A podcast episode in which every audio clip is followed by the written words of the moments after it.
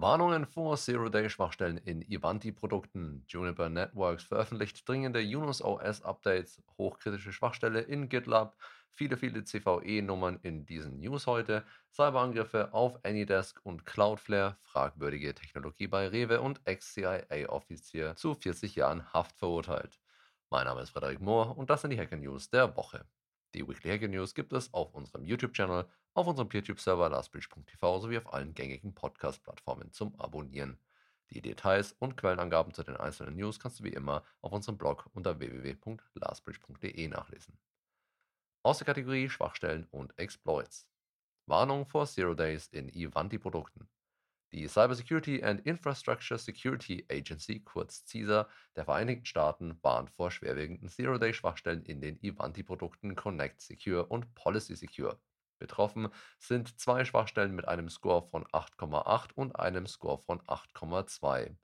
Während die erste Schwachstelle eine Privilege Escalation in der Webkomponente ermöglicht, stellt die zweite eine serverseitige Anforderungsfälschung in der Sammelkomponente dar. Diese Sicherheitslücken erlauben es Angreifern, Berechtigungen auf Administratorebene zu erhöhen oder auf bestimmte Ressourcen ohne Authentifizierung zuzugreifen. Ivanti hat Sicherheitsupdates veröffentlicht und rät dazu, Geräte vor dem Aufspielen der Patches auf die Werkseinstellungen zurückzusetzen. CISA warnt vor bereits erfolgten Angriffen, bei denen Bedrohungsakteure Anmeldedaten erbeuten und Webshells platziert haben, um Netzwerke weiter zu kompromittieren. Zusätzlich wurden zwei Schwachstellen in den Ivanti Connect Secure VPN-Geräten identifiziert. Bei den Schwachstellen handelt es sich um eine bisher unentdeckte Schwachstelle mit einem Score von 8,2 mit dem Potenzial für nicht authentifizierte Remote-Code-Ausführungen und um eine Schwachstelle mit einem Score von 9,1, die bereits von chinesischen Hackern ausgenutzt wurde, um die Krusty Loader Malware zu verbreiten. Unternehmen, die Ivanti-Produkte nutzen, sollten die veröffentlichten Software-Updates sofort implementieren. Kontinuierliche Bedrohungsanalysen und die Überwachung von Authentifizierungsdiensten werden ebenfalls dringend empfohlen, um mögliche Kompromittierungen zu erkennen.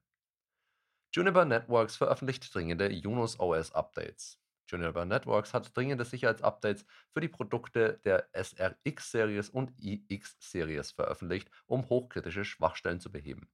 Zwei Schwachstellen, bewertet mit einem CVSS-Score von 5,3 und 8,8, befinden sich in der JWeb-Komponente. Bei der ersten Schwachstelle handelt es sich um eine Authentifizierungslücke mit dem Risiko der Offenlegung sensibler Konfigurationsdaten. Die zweite Lücke ermöglicht Cross-Site-Scripting und wurde, so wie die erste auch in aktuellen Versionen, bereits behoben. Welche Versionen genau die entsprechenden Patches enthalten, könnt ihr im Blog nachlesen. Alternativ gibt Juniper als Workaround an, JWeb vorübergehend zu deaktivieren oder den Zugriff darauf zu beschränken. Es wird aber auch darauf hingewiesen, dass zwei weitere Schwachstellen im November 2023 als aktiv ausgenutzt eingestuft wurden. Zusätzlich wurden Fixes für eine weitere Schwachstelle mit einem CVSS-Score von 9,8 veröffentlicht, eine kritische Lücke, die es Angreifern ermöglichen könnte, eine Denial-of-Service-Attacke durchzuführen, Remote-Code-Ausführungen zu erlangen und Root-Privilegien zu erhalten. Da die letzten beiden News einige CVE-Nummern und referenzierte Artikel enthalten, empfehle ich allen Zuhörern an dieser Stelle, einen Blick auf den aktuellen Blogpost dazu zu werfen. Dringende Sicherheitsupdates für GitLab. GitLab hat ein wichtiges Sicherheitsupdate veröffentlicht, um eine kritische Schwachstelle mit der Bezeichnung CVE 2024-0402 zu beheben. Authentifizierte Benutzer könnten während des Workspace-Erstellungsprozesses Dateien auf dem Server überschreiben. Die betroffenen Versionen reichen von 16.0 bis 16.8.1. Der Score für die Lücke beträgt 9,9, also fast die volle Punktzahl. Zusätzlich wurden mittelschwere Schwachstellen behoben, darunter Risiken wie Denial of Service durch reguläre Ausdrücke, HTML-Injection und Offenlegung von E-Mail-Adressen über den Tags RSS-Feed. Benutzer werden dringend aufgefordert, ihre Installation auf die gepatchten Versionen zu aktualisieren. Welche Versionen das sind, könnt ihr wieder im Blog nachlesen. GitLab.com und GitLab Dedicated Umgebungen sind bereits auf dem neuesten Stand. Aus der Kategorie Hackergruppen und Kampagnen. Cyberangriff auf Anydesk. Anydesk, ein Anbieter für Remote Desktop Software, wurde Opfer eines Cyberangriffs auf seine Produktionssysteme. Das deutsche Unternehmen hat alle relevanten Zertifikate widerrufen, betroffene Systeme ersetzt und empfiehlt Nutzern, ihre Passwörter zu ändern. Es wird auch geraten, die neueste Softwareversion herunterzuladen, die mit einem neuen Code-Signing-Zertifikat signiert wurde. Der genaue Zeitpunkt und die Details des Angriffs sind unbekannt, aber es gibt keine Hinweise darauf, dass Endbenutzersysteme betroffen sind. Cloudflare gibt Cyberangriff bekannt. Am 1. Februar 2024 gab Cloudflare bekannt, dass sein Atlassian-Server von einem vermuteten Nation-State-Angreifer gehackt wurde. Dieser erlangte Zugriff auf Confluence, Jira und Bitbucket. Der Angriff begann am 14. November, wobei gestohlene Zugangsdaten aus dem Okta Breaches im Oktober 2023 verwendet wurden. Cloudflare entdeckte die Aktivität am 23. November, stoppte den Zugriff am 24. November und startete am 26. November eine forensische Untersuchung. Obwohl der Vorfall keine Auswirkungen auf Kunden hatte, reagierte Cloudflare umfassend. Alle Produktionsanmeldeinformationen wurden rotiert, Testsysteme segmentiert und 4893 Systeme durch forensische Triage überprüft. Die Angreifer versuchten erfolglos auf das nicht in Betrieb genommene Rechenzentrum in Sao Paulo zuzugreifen. Die Sicherheitsmaßnahmen wurden am 5. Januar abgeschlossen, während Cloudflare weiterhin an Softwarehärtung und Sicherheitsmanagement arbeitet. Eine Anmerkung an der Stelle von meiner Seite. Am 14. November wurden Login-Daten aus dem Okta Breach vom Oktober erfolgreich verwendet. Das zeigt, wie wichtig es ist, Breaches im Auge zu behalten und Login-Daten nach solchen Breaches zeitnah zu rotieren. Frage an die Zuhörer: Funktioniert es bei euch? Gibt es einen Prozess im Unternehmen? Wenn nicht, warum? Woran liegt's? Ich bin auf euer Input gespannt. Schreibt es mir einfach in die Kommentare. Aus der Kategorie Wirtschaft, Politik und Kultur. Fragwürdige Skelettkontrolle bei Rewe. Laut einem Bericht von netzpolitik.org wird in einem Berliner Rewe-Supermarkt eine neue Generation von Kassentechnologien getestet.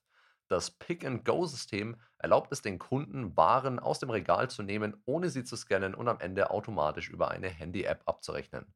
Das System basiert auf Überwachung durch hunderte von Kameras, die Bewegungen erfassen und sogar ohne Gesichtserkennung individuelle Kunden verfolgen können. Die Technologie verwendet eine Skelettkontrolle, die eine schematische Darstellung des Knochenbaus der Kunden beinhaltet. Diese Daten werden in der Cloud außerhalb der EU gespeichert und von künstlicher Intelligenz ausgewertet. Das System soll laut Rewe keine biometrischen Daten erfassen, obwohl es auf skelettbasierter Gangarterkennung basiert. Die gesammelten Daten ermöglichen nicht nur eine automatische Abrechnung, sondern auch die Analyse von Kundenbewegungen im Laden. Rewe kann so herausfinden, wie lange Kunden sich im Markt aufhalten, welche Wege sie gehen und welche Produkte sie wählen. Das System soll auch dabei helfen, Diebstähle um 70% zu reduzieren. Es bleibt jedoch unklar, ob die Kunden ausdrücklich in das System einwilligen müssen. Rewe gibt an, dass deutliche Datenschutzhinweise im Laden angebracht sind. Die genaue Zustimmung der Kunden wird jedoch nicht klar kommuniziert. Auch hier würde mich eure Meinung absolut interessieren. Schreibt es mir bitte in die Kommentare. Ex-CIA-Offizier zu 40 Jahren Haft verurteilt. Der ehemalige CIA-Softwareentwickler Joshua Adam Schulte wurde wegen Spionage, Computerhacking, Missachtung des Gerichts, Falschaussagen gegenüber dem FBI und das wirklich unverzeihliche Vergehen in dieser Liste an Fehltritten Kinderpornografie zu 40 Jahren Haft verurteilt. Seine Taten umfassen den größten Datendiebstahl in der CIA-Geschichte, bei dem gestohlene Informationen an Wikileaks weitergegeben wurden. Die Veröffentlichung der WikiLeaks Disclosures führte zu erheblichen Schäden für die nationale Sicherheit der USA. Zusätzlich wurde Schulte des Besitzes und der Verbreitung von Kinderpornografie schuldig gesprochen. Neben der Haftstrafe wurde ihm lebenslange Überwachung auferlegt. Die Ermittlungen und Gerichtsverfahren erstrecken sich von 2012 bis zu seinem Urteil am 13. September 2023. Das war's für diese Woche. Die Weekly Hacker News gibt es auf unserem YouTube-Channel oder als reine Audioversion auf rss.com sowie diversen Podcast-Plattformen zum Abonnieren. Und wenn ihr verhindern wollt, dass eure Mitarbeiter auf so grandiose Ideen kommen wie die von Rewe, dann macht vielleicht mit uns eine Awareness-Schulung. Bis zum nächsten Mal. Danke fürs Zuhören. Ciao. Stay safe.